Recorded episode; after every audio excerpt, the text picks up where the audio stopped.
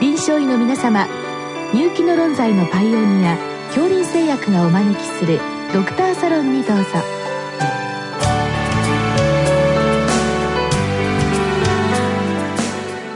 今日はお客様に東邦大学循環器内科教授池田貴則さんをお招きしております。サロンドクターは防衛医科大学校教授池脇勝則さんです。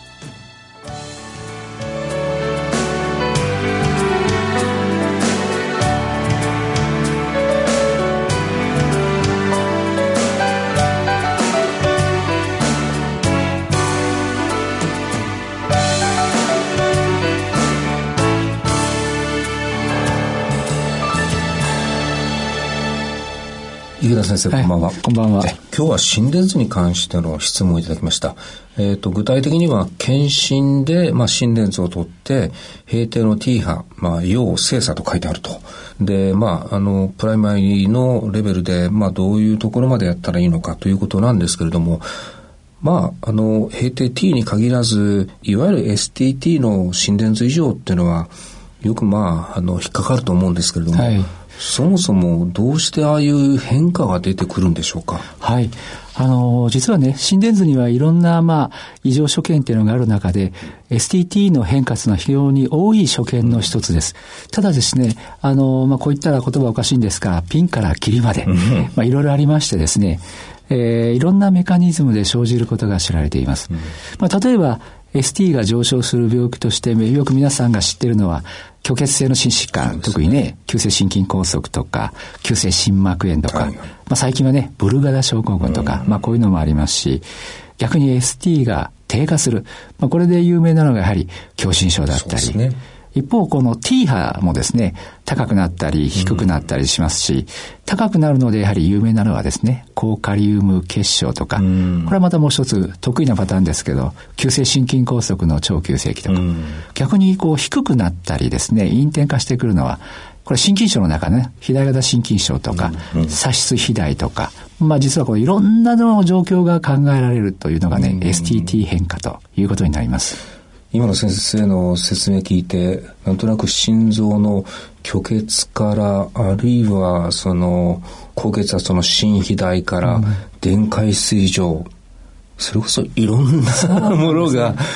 ただですね、考えて重要なのが、まずは、金さん自身が症状があるかどうか。まあ、例えば先ほど言った虚血性心疾患はね、共通などの症状がありますし、これも心膜炎もそうですし、すね、まあ、心筋症に至ってはね、やはり何かしらのね、息切れ等もあります。まあ、ですから、今回のご質問が、検診でたまたま見つかったということになると、おそらく金さんは無症候と。そうですね。まあ、こういうことになります。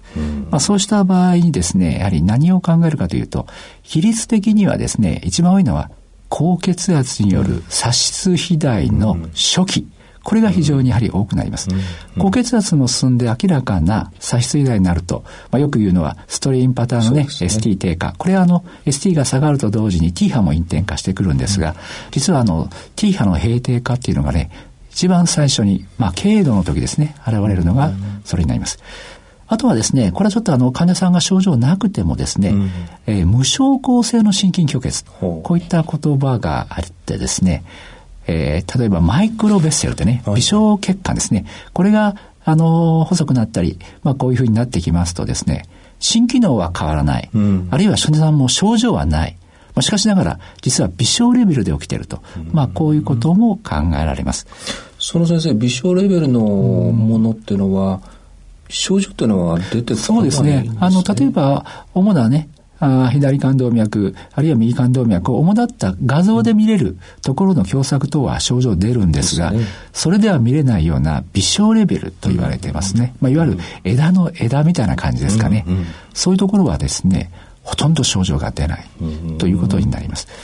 あの、まあ、まずいろんな STT の異常で、その、それに対してっていうのは先生から解説いただくにしても、一番最初は今日の先生質問の閉定 T 波、うん、まあ、要精査と書いてあると、えー、それはまあ精査せざるを得ない。そうなんですね。具体的には、まあ、これはプライマリーの先生のレベル、あるいは専門の先生のレベルでやることは違ってくると思いますけども、ね、どういう流れなんでしそうですね。あのー、まあ、症状がある人は先ほど言ったようにね、専門医にする紹介でいいんだけど、症状がない人は、これある程度プライマリーが、ある程度ですね、うんこれがどういう病気かを選別することが必要になります。うんうん、えー、まず何をすべきかというとですね、心電図を取った場合にですね、うん、普通心電図のは10秒程度で終わります。ね、これをですね、ちょっと1分ぐらい長く取るとか、うんうん、あるいは今日はこの心電図だったけど、日にちを変えてまた取るとか、うん、その T 波の形とかをですね、比べてみるんです。実はね、その比べてみることによって、いくつかの病気があります。例えば、心電図がこう、しょっちゅうしょっちゅうこのように、うん、T 波のところが変動してくると。こうなりますと、先ほど言ったやはり無症候性の心筋虚血、うん、あるいはですね、あの、電解質ありますね。はい、特にカリウム。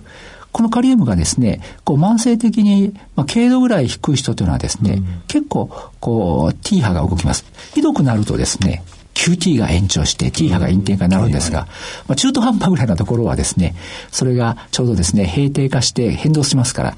このカリウム値を調べてもらうと。あとはですね、これはあの、先ほど言った変動するときはですね、実はあの、心膜液、これは心臓の周りには生理的にね、まあ、大体2、30cc から、まあ、多くて 50cc ぐらいの心膜液が生理的であるんですが、これが何らかで増えてくると、えー、T 波のところからね、変動したりしてきます。まあ、これに至ってはですね、残念ながら心エコーを見るしかないですので。でねえー、今おっしゃった T 波のその変動があるかどうか、まあ、何回も来て取るということが、えー、難しい場合には、ちょっと長めに取って、ね、で、変動するかどうか。変動するようであれば、カリウムの異常、あるいはマイクロベッセルの異常。ね、まあ、なかなかマイクロベッセルの異常を評価すると難しいかもしれませんけど、ね、じゃあ採血は先生やっといた方がいいですね。そうですね。まずはじゃあ採血でね、しっかり調べるということ。うんまあ、先ほど言ったように心膜液がね、ちょっとある程度溜まった人っていうのは、うん、血液検査の中で BLP 値がね、多少正常から少し上がってることがあったりしますから、まあそれも取ってもいいかも。だからまずはね、血液。そして少し長めに取ってみると。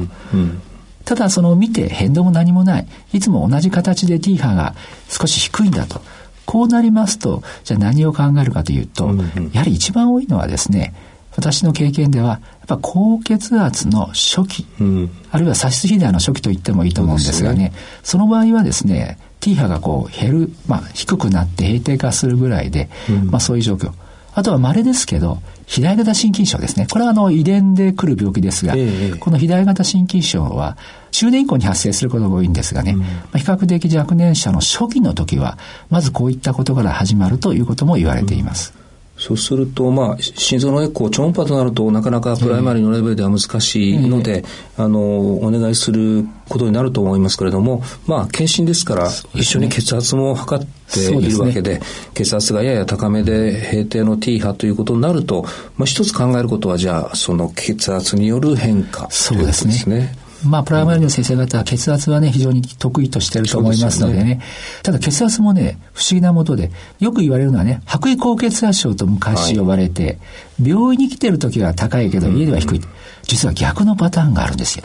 病院に来る時は低いんだけど、ご自宅とか夜間は高いということも言われるのでね、もし患者さんがあの自宅でね、家庭血圧計を持っている時は、1日でね、3回ぐらい、ちょっと血圧をつけてもらって、そういう可能性もね、調べてみてもいいんではなかろうかと思っています。T 波に関しては先生、あまりないと思うんですけど、T 波がこう、高くなる、えー、増高する T 波、えー、これって先生何を考えるんでしょう？そうですね。あのー、低くなるのはね、まあ、先ほど言いましたけど、上がるのはですね、まあ、有名なのはね、高カリウム結晶。これもですね、カリウムが、特に多いのはですね、腎不全の時に、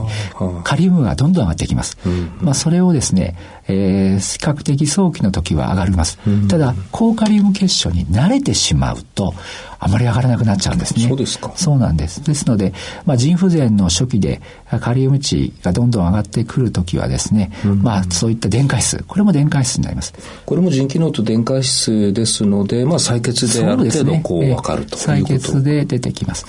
次に、まあ、最後にお聞きしたいのは、えー、ST の方です。あの、えー、ST が下がるあるいはまあ上がる。うん。えー、まあ、先ほど先生ちょっとあの解説はしてくださいましたけれども、ねえ。ー、このあたり、まあ、症状がない、ST がちょっと変化してる。うん、この場合はそうですね。まず ST が終わるのはね、近年やはり有名になったのが、ブルガダ症候群ですね。ブルガダ症候群は V1、V2 誘導で ST が上がるんですが、うん、これは ST の上がり方の形が重要でしてね、うん、まあよく言われるのはね、後部度型といって、うん、上に凸になって陰性 T を引くと。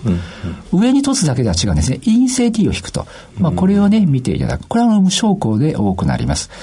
V1、V2 に着目していただくと。あとは ST が低下するパターンですね。すねこれはですね、あの、まあ、症状があれば狭心症でよろしいんですが、まあ、先ほど言ったような一部無症候性の心筋虚血。そうですね。うん、あともう一つがね、さっき言ったやはり高血圧症です。うんうん、高血圧症もね、T 波の閉定化から徐々に今度は ST が下がって、かつ T 波が右の下の方に引っ張られる。これストレインパターンって言うんですけどね。こういった変化が徐々に出てきますのでね。まあそういったことにも注目していただくといいんじゃないかなと思っていますね。そうすると ST がまあ下がる場合には確かに虚血も否定はできないし、でも高血圧もそうなるとやはり心臓の超音波場合によっては負荷心電図ということでしょうか。うん、そういうこともちょっと専門病院にね送るときは。あともう一つですね、最後にちょっと忘れてはならないのが、薬の作用で来ることがあります。ジギタリス、昔有名でしたね。よく使いましたね。えー、実はね、ジギタリスだけではなくて、えー、循環器薬、特にね、抗生脈薬とか、うん、循環作用の強い薬はですね、この STT、まあ、T 波含めてね、変動することがありますので、ご自身の出している薬を見てですね、まあそういった変化が来るかどうか。ひどくなるとね、QT 延長とかいろんなことで薬が書かれてるんですが、薬の作用できてるかもしれないということも忘れないでほしいなと思っています。まあ、検診の心電図で心電図異常があって必ずしも、うんと、心臓の病気がえー、あるわけではないんでしょうけれども、やはりきちっとそれは検査をしておいた方がいいということですね。そうですね。まあ、患者さんの出されている状況、薬の状況とかをチェックしてみるのも重要だと思います。ありがとうございました。ありがとうございました。